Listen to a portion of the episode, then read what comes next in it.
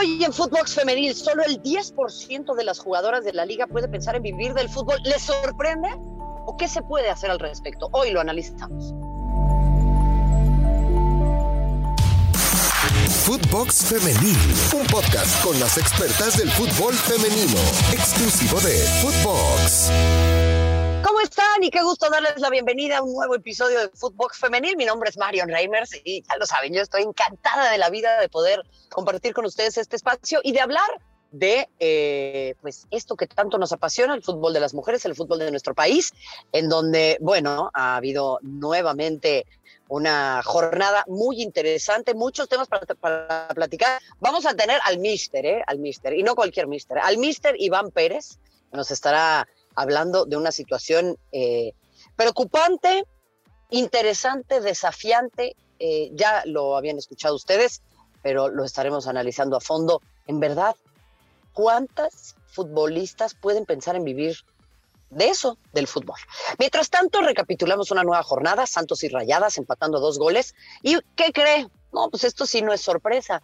Deciremos si vais anota los dos goles para el conjunto de Rayadas, que sigue por todo lo alto, que eh, sigue jugando muy, pero muy bien.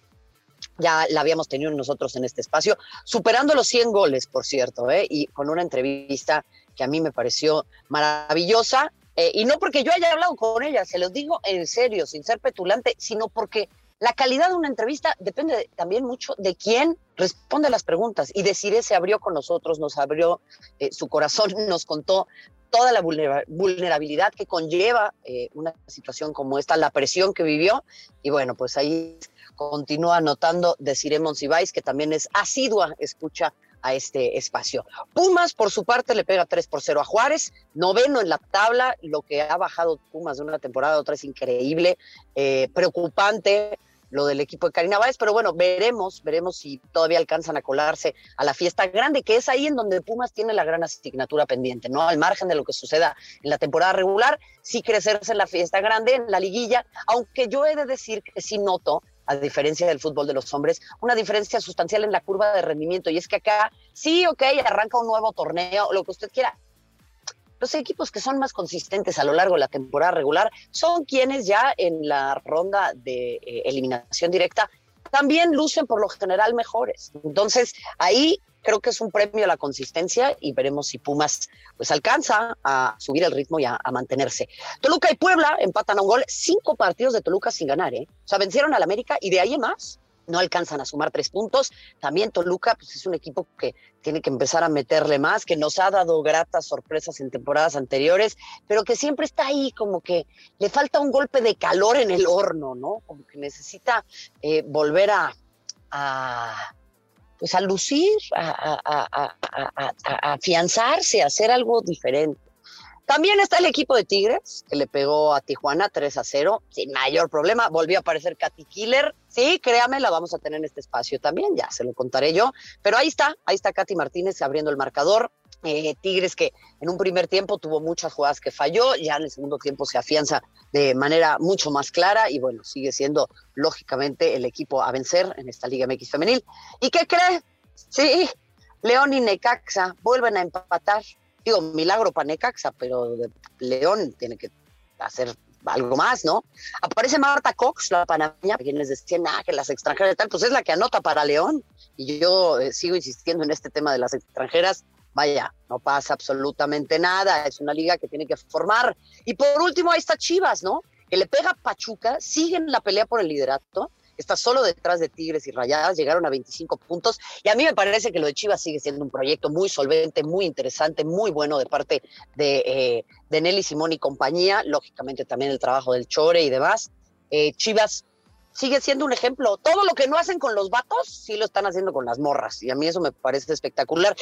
La gran pregunta es, y ustedes me la han hecho en diferentes espacios, se las han hecho en la sobremesa, su tío Raimundo que dice que los pobres son pobres porque quieren y que el fútbol de las mujeres no les interesa a nadie, seguramente también. ¿Cuándo es que las futbolistas van a poder vivir de esto? Y esto no tiene únicamente que ver con las jugadoras, ¿eh? tiene que ver también con el compromiso del entorno y de la estructura y de las instituciones. Sobre esto nos habla el mister, ya se lo había yo anunciado, Iván Pérez nos platica que solo el 10% de las jugadoras puede pensar en vivir del fútbol. Lo escuchamos.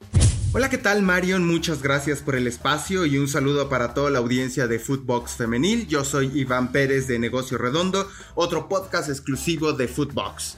Hoy hay un dato que es relevante y me parece importante conocer para dimensionarlo y debatirlo. Solo el 10% de las jugadoras de la Liga MX femenil tiene un salario para pensar que puede vivir del fútbol. No es una cifra calculada al aire, este dato corresponde a una serie de entrevistas y pláticas que he realizado con personas del sector que documentan que es verdad que los datos que ha dado la COFESE hace unos días sobre los topes salariales y las condiciones del fútbol femenil son reales. Eh, ¿Con qué cara puedes exigir a alguien dar su máximo esfuerzo si le pagas menos de 4 mil pesos al mes? Es decir, cómo pretendes que se concentre al 100% y desarrolle en todos los sentidos y, al final del día pues opere con este tipo de salarios? ¿Cómo puedes eh, solicitar profesionalismo, compromiso, si en tu mente está pues más bien de las jugadoras pues cómo van a subsistir?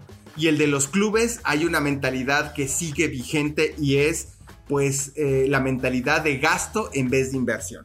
Seamos honestos, quizá el nombre oficial de la Liga MX femenil debería de ser Liga MX femenil semiprofesional, porque estos datos y estas cifras eh, están lejísimos de, con el que al menos en el país se pueda eh, un ciudadano de a pie pues tener una vida normal con todos los gastos que eso conlleva. Es más, conviene más hasta enlistarse en el programa de jóvenes construyendo el futuro del gobierno federal que da 4.310 pesos mensuales que ser futbolista en este país, en México. También es verdad que hasta, hasta ahora eh, el apoyo a la liga femenil ha sido real solo en algunos equipos, no en todos. Y también es importante decir que la mayoría de las instituciones lo ven más como un gasto no hay negocio que camine desde el día uno de esa manera, mucho menos en la industria deportiva que es un ámbito muy competido, eso ya lo sabemos. Inversión sistemática y continua, no hay otro camino para la rentabilidad y también eh, asimismo para la Liga MX femenil, ese es.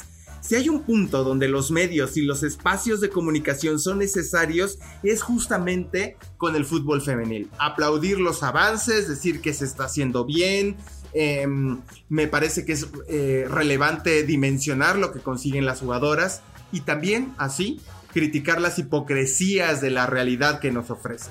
No nos olvidemos que uno de los equipos que más apoya a la liga alguna vez decidió dar como premio tablets.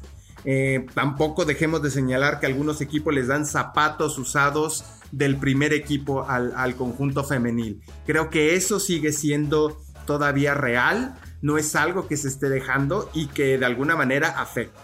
Eso sucede porque los proyectos de la Liga MX femenil se han convertido, insisto, y esta palabra la he repetido y la volveré a decir, en gastos. Si la visión fuera distinta, mirar este camino como una inversión de mediano y largo plazo, porque eso es, seguro que hasta mentalmente sería diferente para los tomadores de decisiones cuando em, colocan su dinero en el fútbol femenil.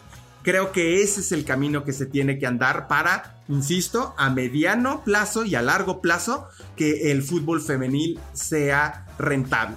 Pero antes que todo eso, pues se le tiene que dar a las jugadoras las condiciones, ya no digamos eh, buenas, sino básicas.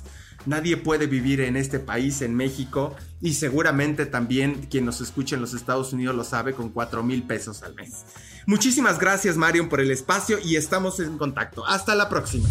Bueno, pues un lujo, ¿eh? verdaderamente, tener un periodista de la categoría de Iván Pérez en este espacio, eh, creando estas cápsulas para nosotros. Ya la producción me lo ha prometido, pero es que Iván, yo creo que pues, es, muy, es, es de mucha catego, como dirían en los 90.